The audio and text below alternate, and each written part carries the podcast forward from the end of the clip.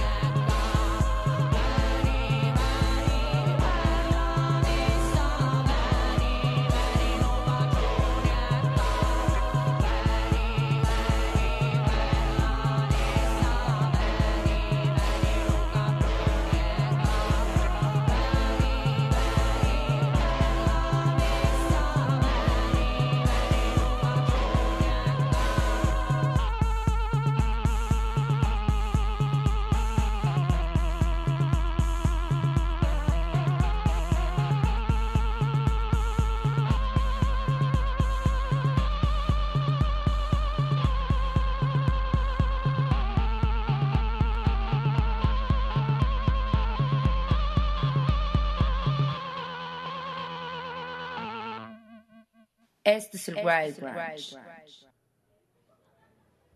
Miércoles 12 de octubre del 2022, bienvenidos, bienvenidas a una emisión más del Wild Brunch a través de radio y TV WAP.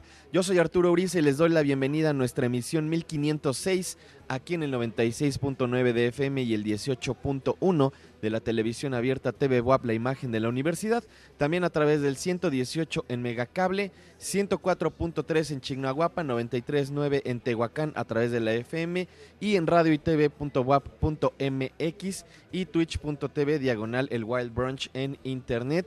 Ya saben también en nuestra aplicación Radio y TV WAP pueden encontrar las transmisiones en vivo y los programas anteriores. Si se han perdido alguno de los programas de esta semana o de la semana pasada, también por allá pueden encontrarlos, al igual que en nuestra página de radio y tv.wap.mx. Estamos transmitiendo completamente en vivo desde Ciudad Universitaria, desde la Facultad de Administración. Vamos a estar toda la semana por acá.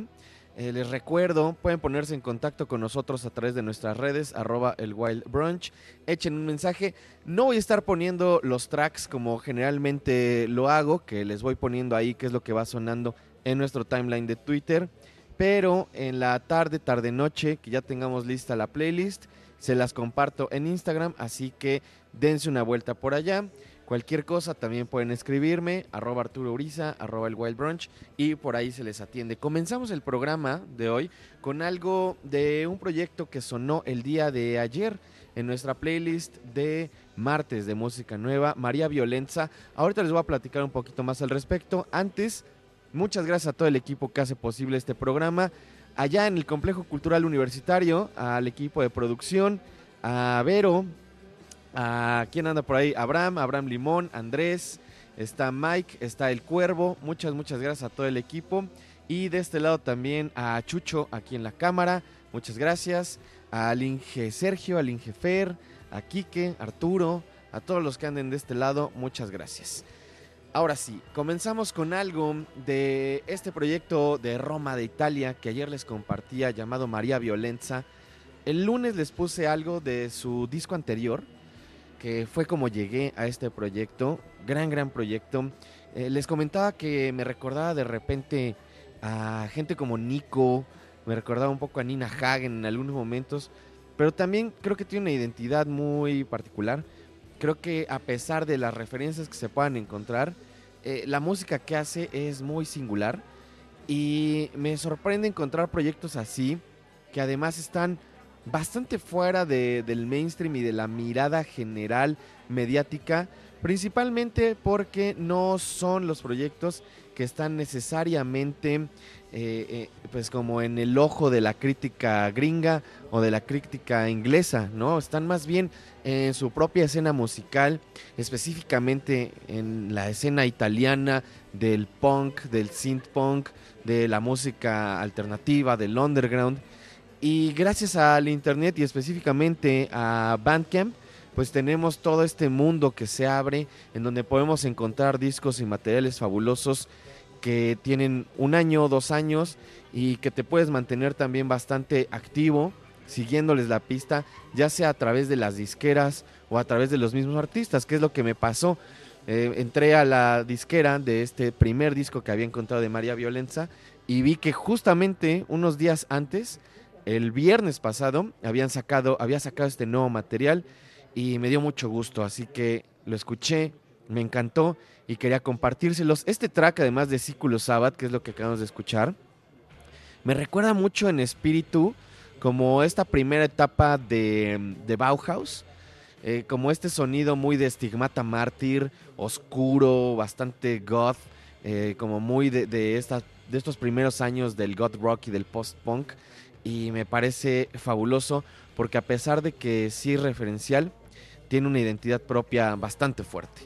Ahora vamos a escuchar algo que a lo mejor tiene un poco que ver porque si perteneces como a estas escenas en donde el post-punk y todos estos géneros similares te han influenciado, hay una, hay una serie de bandas que seguramente te gustan y una de ellas, por lo menos en una etapa, es The Cure. Van a sacar un nuevo material, están girando de nuevo. acaban de estrenar dos rolas en vivo que yo no he escuchado porque la verdad es que me quiero esperar a que salga el material ya pues completo. Se supone iba a salir este año o va a salir este año antes de que acabe el 2022. Ya veremos. Mientras vamos a escuchar algo de este disco que creo que es un tanto menospreciado en la discografía de The Cure. Estoy hablando del Blood Flowers. Y esto que vamos a escuchar es una de mis rolas favoritas de toda la discografía de The Cure. Eh, creo que regresa un poco a esta época del pornography, de este shoegaze, post-punk bastante fuerte, bastante oscuro. Esto se llama Watching Me Fall, es The Cure y los estamos escuchando aquí en el Wild Brunch. No se vayan.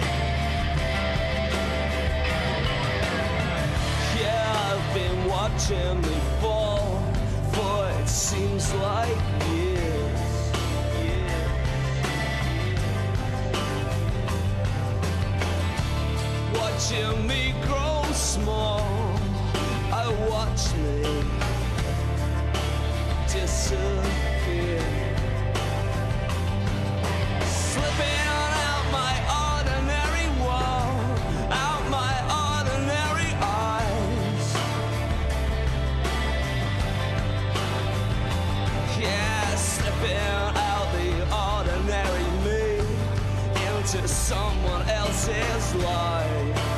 life. Into someone else's life.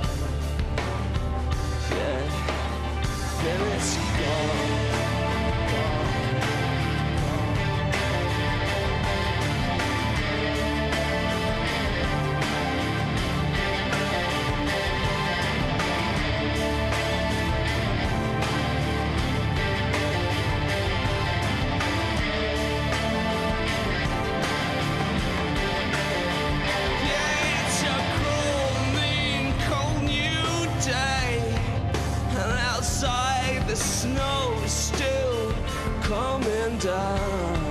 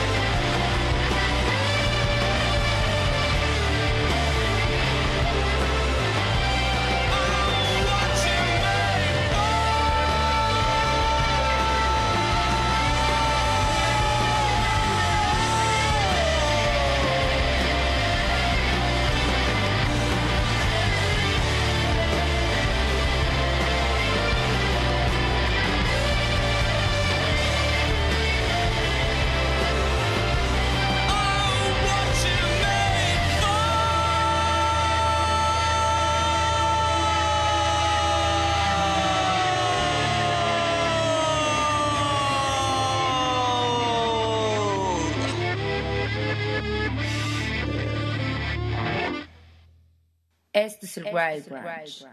Verdaderamente un rolón este de The Cure que acabamos de escuchar, eh, parte de este mítico disco de Blood Flowers que como les decía, no es uno de los discos súper emblemáticos de The Cure, sin embargo creo que se ha vuelto uno de los favoritos fuera de esta discografía súper famosa, fuera de discos como Pornography eh, o, o los primeros materiales, ¿no? Que también son muy, muy de referencias para muchas bandas.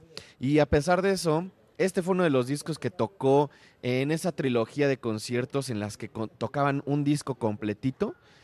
Y me sorprende muchísimo porque es bien sabido que The Cure suele hacer estos conciertos larguísimos que duran 3, 4 horas. Me parece que hay conciertos que han durado casi 5 horas. Y esta canción, que además que acabamos de escuchar, es una canción bastante larga, dura 11 minutos, ¿no? Y tiene letra, es una letra bastante larga, constante. Me sorprende muchísimo cómo eh, Robert Smith tiene esta capacidad cerebral, no solo para componer, porque además es eh, sumamente talentoso, sino para recordar todas estas letras, todas estas canciones y hacer conciertos donde se echan prácticamente 30, 40 rolas. Es de verdad impresionante. Entonces, siempre que puedo, con cualquier buen pretexto, ponemos a The Cure. Yo soy muy, muy fan de The Cure, entonces espero que les haya gustado. Y antes de irnos a corte, vamos a escuchar algo de la playlist de martes. Ya saben, casi siempre los martes se me quedan un par de tracks que ya no, por, ya- el tiempo ya no me da para ponérselos. Y uno de ellos es este proyecto llamado Pretty Sick. Eh, una de las muestras de que el sonido de los 90 está bastante vivo, especialmente este sonido del grunge, ahora del post-grunge. Y este disco tiene justamente toda esa parte eh, muy cruda, guitarrosa, eh, muy a la Hole, a la Nirvana. Eh, este disco se llama Makes Me Sick, Makes Me Smile. El proyecto es Pretty Sick y esto es Drunk. Están en el Wild Brunch, no se vayan.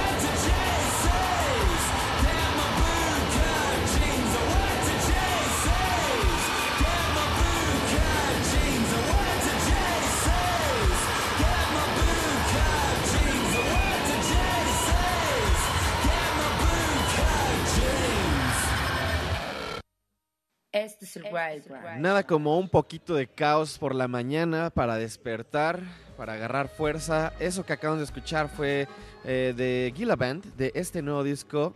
Five Checkers se llama la canción. Y les recuerdo, hoy es miércoles, lo cual significa que ya está en nuestros ríos la recomendación de la semana. Y es precisamente este disco de Most Normal de Gila Band.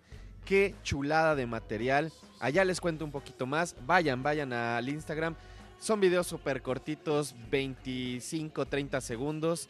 Y ahí les estoy recomendando cada semana un disco que no se pueden perder. Este disco de Gila creo que hasta ahorita es mi álbum del año. Me parece que ya tenemos conectado a mi buen amigo Pedro Giunti. Vamos a platicar un poquito sobre algo que va a suceder esta semana. Pedro, ¿estás por ahí? Así es, amigo. Aquí andamos. Eso es todo, amigo. ¿Cómo andas? Muy bien, muy bien. Pues aquí eh, emocionado de platicarles un poquito sobre lo que vamos a vivir este domingo en la ciudad de Puebla con una obra que llevamos que se llama Perros de Azotea. Oye, ya, hemos platicado en algunas otras ocasiones sobre todos estos proyectos que, que tienes, eh, en algunas ocasiones sobre proyectos en televisión, pero también algo que hemos platicado y que siento que es muy importante es esta relación del teatro, ¿no? Eh, de la existencia como arte, de que la gente no le tenga miedo a asistir al teatro. Y creo que una de las cosas que he visto que, que mantienes en tu trabajo, pues es como una accesibilidad bastante grande sobre temas también importantes y siempre con producciones de muchísima calidad. ¿Me puedes platicar un poquito al respecto también para que la gente sepa de qué va esta obra de la cual estamos platicando? Claro que sí. Perros de Azotea es un texto escrito por José Bueno, un exalumno, eh, ahora egresado de, de la licenciatura en arte dramático de la UAP. Eh, esta historia habla sobre, sobre todos estos, estos componentes que van pasando en la vida, en la historia de dos hermanos, dos hermanos que por peripecias de la vida van teniendo ciertas situaciones y ellos son parte de un barrio de un barrio muy pesado en, en México, ¿no? Y ellos a través de peripecias y de historias que van contando, nos van, nos van narrando cómo van saliendo adelante en esta historia que es Perros de Azotea, ¿no? Eh, hablamos también sobre, pues, sobre situaciones que pasan en México, ¿no? Los feminicidios, eh, la falta de trabajo, la falta de oportunidades y cómo a través del boxeo y del deporte estos dos personajes salen adelante. Oye, estaba viendo además, eh, pues algunas de las imágenes, ¿no? Yo no he tenido la oportunidad de ver la obra aún. Ojalá pueda ir el domingo a darme una vuelta, pero eh, creo que visualmente además tiene algo bastante potente, ¿no? Creo que se ve que es también una preparación muy física, que tiene mucho que ver también con todas estas cuestiones de la relación entre la parte pues como histriónica y mental y psicológica. ¿Cómo se prepararon para este papel? Sí, bueno, la verdad es que sí es una obra que te requiere demasiado, ¿no? Te requiere estar físicamente muy bien, eh, vocalmente muy bien, y bueno, también el trabajo que hacemos actoralmente, no solo yo, sino hablo también de mi compañero Adrián Gar, que es el otro actor que está conmigo en escena. Eh, la verdad es que nos sometimos a un rigor de varios meses eh, entrenando, ¿no? Este, teniendo muchos ensayos, eh, éramos casi ya una, una comuna entre los tres, ¿no? Entonces, eh, realmente sí es un trabajo que no es porque yo esté ahí, pero que tiene que ver la gente, tiene que disfrutarlo y tiene que vivirlo, ¿no? Como es el teatro, tiene que estar ahí para ver el trabajo que hacen los dos actores, que de verdad lo estamos dando todo en escena, no solamente físicamente, sino también en el ámbito actoral, creo que tenemos un buen trabajo. Suena increíble y, creo que además eh, todo, lo que te mencionaba, toda esta parte visual también. eh, eh, creo que hay una cosa que está sucediendo mucho con el teatro, ¿no? Y, y en cómo está evolucionando y adquiriendo también cierta parte del lenguaje contemporáneo, pues del cine y de la televisión y demás. ¿Ustedes más o menos cómo trabajaron todo este proceso? Claro, la performatividad, ¿no? Es, es muy importante. La estética que usa el director en esta obra, pues también habla mucho de lo que quiere decir él como artista, ¿no? Eh, pues la verdad es que es un trabajo en conjunto, ¿no? O sea, claro que la estética la planteó el director y, y fuimos creando en conjunto, ¿no? Así nosotros proponíamos ciertos movimientos, ciertas imágenes, conforme iban pasando los ensayos y las escenas, nosotros íbamos proponiendo como actores en escena y el director iba armando su estética en base de lo que nosotros íbamos proponiendo, ¿no? Por eso hablo que sí es una obra muy en conjunto, ¿no? No es una obra solamente eh, de estética del director, sino tiene una creación colectiva muy fuerte en tanto los movimientos como la actuación, como lo que dices, ¿no? Las imágenes contemporáneas que utiliza el director para mostrar los sucesos y lo- los sentimientos que están viviendo estos personajes, ¿no? Además, ¿sabes que me gusta mucho? Que el título es también bastante claro. De alguna forma es como una abstracción, es, es un poco mm, una idea, un concepto que, que estamos bastante acostumbrados a ver, ¿no? De perros de azotea. Y, y- al mismo tiempo es como súper, algo súper mexicano, muy cultural, que puede llegar a ser muy triste también, ¿no? Sí, claro, ¿no? Perros de azotea es la analogía realmente de lo que ellos están viviendo, ¿no? Eh, es este, es el discurso o, la analogía, la anécdota que se toma para que ellos puedan contar cómo se sienten, ¿no? Cómo se sienten estos personajes, cómo se sienten atrapados, encerrados, ¿no? Hay un texto que a mí me gusta mucho donde, donde uno de los personajes dice eso, ¿no? Dice, eh, dicen que uno venía a la vida a gozar, pero nosotros nos sentíamos como perros de azotea, tristes, solos, abandonados, amarrados, amargados, ¿no? Entonces sí, habla. Qué buena línea, ¿eh? cadenas, ¿no? Sí, no, es el texto para mí también una cosa que es muy, muy importante de la obra es, es el texto que escribió José Bueno, el texto que, la dramaturgia que escribió, esta analogía que hace sobre los perros de azotea, esta forma de decir lo que los personajes sienten a través de esta analogía, es bellísimo cómo lo plasma. Amigo, es este domingo, puedes decir horarios, ubicación. Así es, será este domingo en la ciudad de Puebla a las 7 de la noche en Puro Drama, que está ubicado en la colonia Mordus 1908, eh, en la ciudad de Puebla.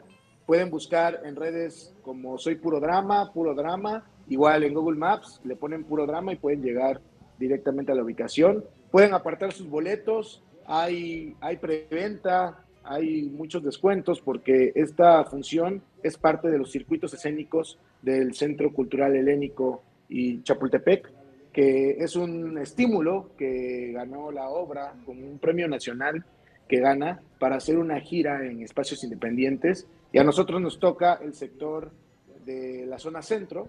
Entonces, ahorita vamos a Puebla y, y bueno, la verdad es que no se lo deben de perder. Pueden, pueden apartar sus boletos en, nuestros, en nuestras redes, que es Perros de Azotea La Obra o Tres García Producciones, o directamente en Soy Puro Drama. Buenísimo, amigo. Oye, an- antes de que nos despidamos, tú también estás bastante activo con un montón de proyectos. ¿Dónde te puede ver la gente ahorita? ¿Qué viene? Eh, ¿Dónde te pueden seguir?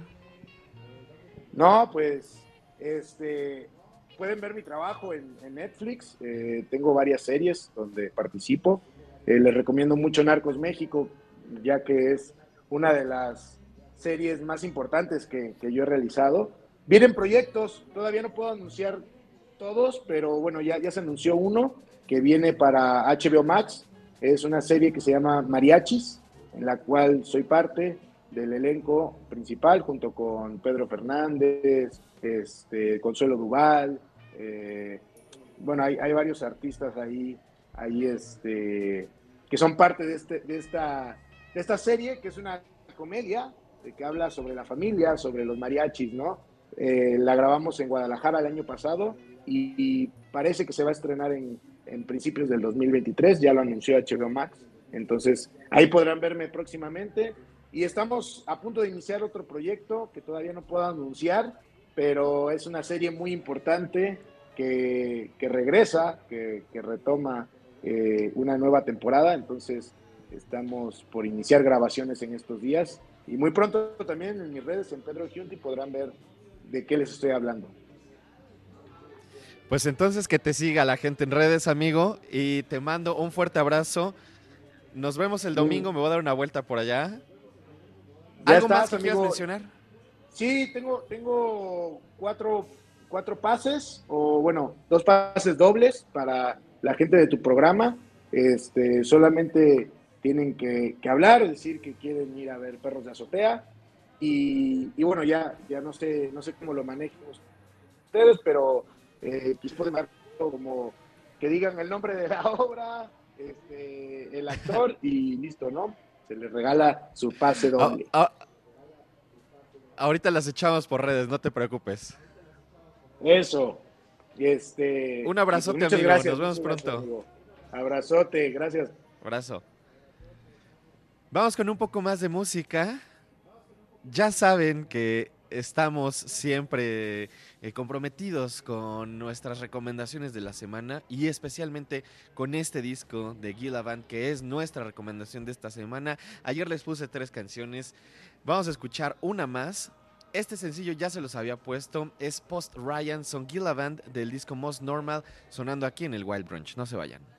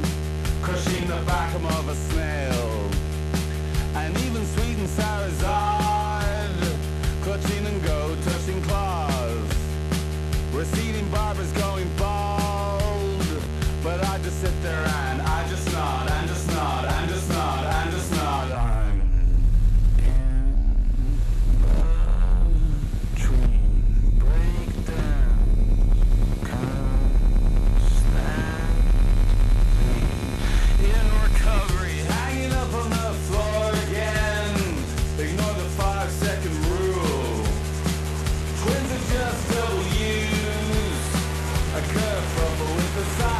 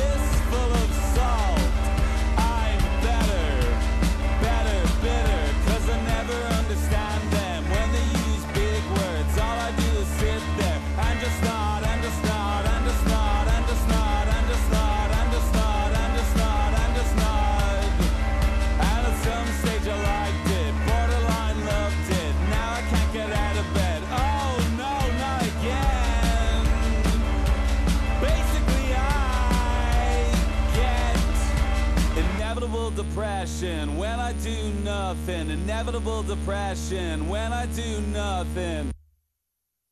Ahí escuchamos Post Ryan de Gila Qué rolón, qué banda tan increíble. Creo que es de las últimas cosas que de verdad me han volado la cabeza. Qué discazo. Saludos a toda la gente que está en redes. Un saludo bien especial por acá a Ernesto DB Wolfie que me dice, me vine a vivir a Canadá y sigo escuchando el Wild Brunch. Como siempre, música fre- fresca y buena para mis playlists. Larga vida el Wild Brunch. Muchas gracias amigo. De verdad, de verdad que lo apreciamos un montón. Te mando un abrazo y ojalá estés muy bien allá en Canadá. Una de las referencias que siento tienen, a lo mejor no necesariamente directas, pero que pueden ser un poco parecidas en algunos momentos a lo que hace Gillivan es Swans. Tiene mucho que no les pongo a Swans y por esa razón vamos a escuchar esto que es screenshot de su disco To Be Kind y ahorita volvemos, está en el Wild Brunch, no se vayan.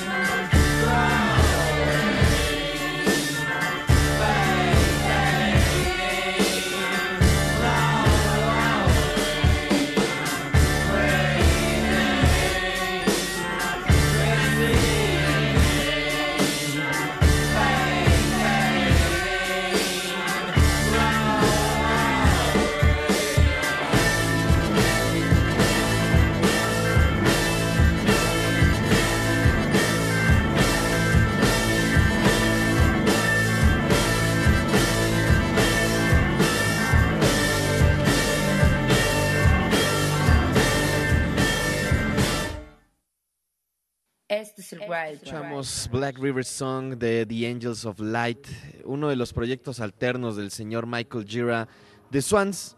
Precisamente porque estábamos escuchando hace ratito a Swans, algo de su disco To Be Kind, uno de esos materiales también que a muchos nos cambió la vida, increíble.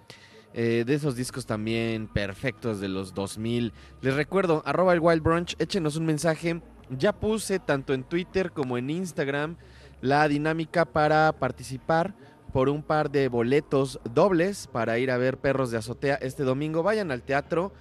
Además, son obras que creo que hablan muy bien a nuestra generación. No le tengan miedo, no le tengan miedo a ir al teatro. Y una de las cosas también de la playlist de esta semana, una banda que ha estado sonando, que también Marcos Hassan nos recomendó hace algunas semanas en su sección de los jueves, es Dungen o Dungen o Dungian. Eh, es este proyecto que ya eh, en otras ocasiones también programado antes de este nuevo material. El disco se llama En Ar Formiket och Tusen Aldrich noch. Y esto que vamos a escuchar es Om Naten, es Dungen, Dungian, sonando aquí en el Wild Brunch. No se vayan.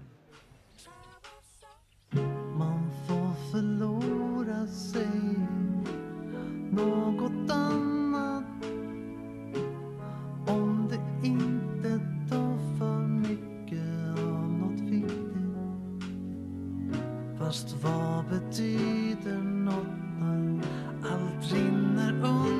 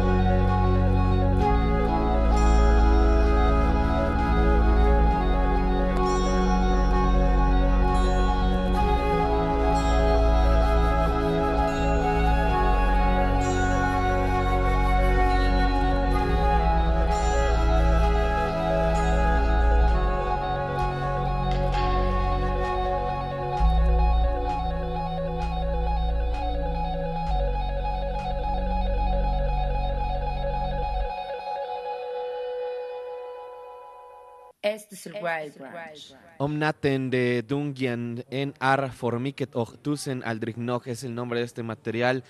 Y una de, la par- de las partes que más me gusta también de Dungian es este proceso en donde hablan más de la psicodelia tradicional de Inglaterra, del folk, del folk psicodélico, de toda esta parte también del Canterbury, de estos proyectos que tienen que ver con gente como Soft Machine, por ejemplo.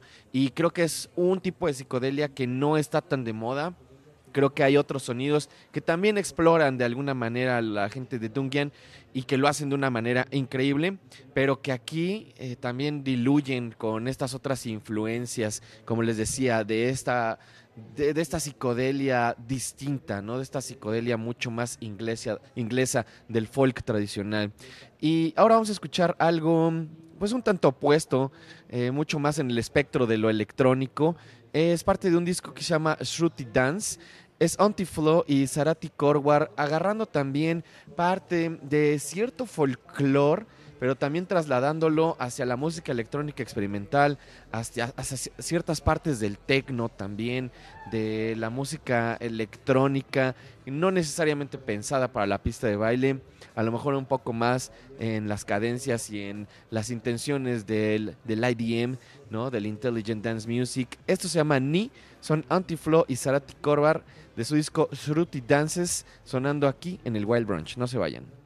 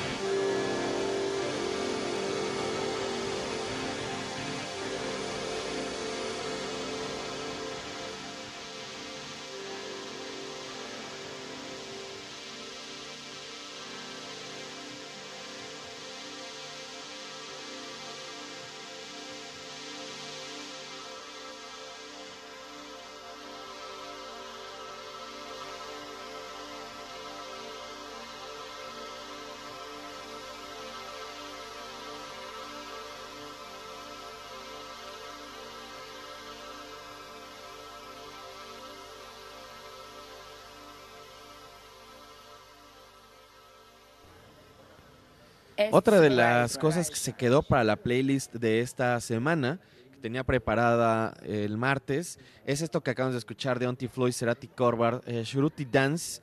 Es un disco pues bastante conceptual, también con una continuidad específica, tiene mucho que ver también con este sonido como del dub techno, del ambient house, eh, justamente cosas que les he estado poniendo en estos últimos programas y que me gustan mucho y que creo que van bastante bien también con esta electrónica contemporánea. Otra cosa que tengo preparada desde hace ya también algunos días es parte del nuevo disco de Capricorn Sun eh, de Tisha. Ya había puesto el primer sencillo que escuché de Tisha hace algunos meses. Yo lo descubrí gracias a la BBC Six. Eh, es un sencillo llamado Voice y que me llamaba mucho la atención. Es algo que platiqué en aquel momento. Esta, este regreso como a cierto sonido del acid house de los 90, De este sonido muy inglés que tiene que ver también con la utilización de TV3, del T- 303 de Roland, con estos sonidos como muy picosos, ¿no? Que tiene que ver también con toda esta cultura del rave del Reino Unido y que de alguna forma siento está muy muy fuerte ahorita, está regresando. Y no todo, no todo el material de Tisha tiene que ver con eso, pero creo que también hay una influencia constante de sonidos de los 90 y en este disco de Capricorn Sun se pueden encontrar precisamente todas estas influencias, así que nos vamos a despedir con algo de ese material. Antes, muchas gracias a todo el equipo que hace posible este programa allá en el Complejo Cultural Universitario, a Vero, a Mike, a Abraham Limón, al buen Andrés también que está por allá, muchas, muchas gracias.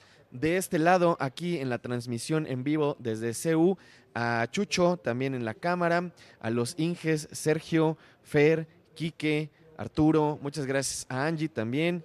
Y yo me despido con esto, como les decía, se llama Time. Tisha, nos escuchamos, nos vemos mañana o en el futuro, lo primero que suceda. Yo soy Arturo Uriza, adiós.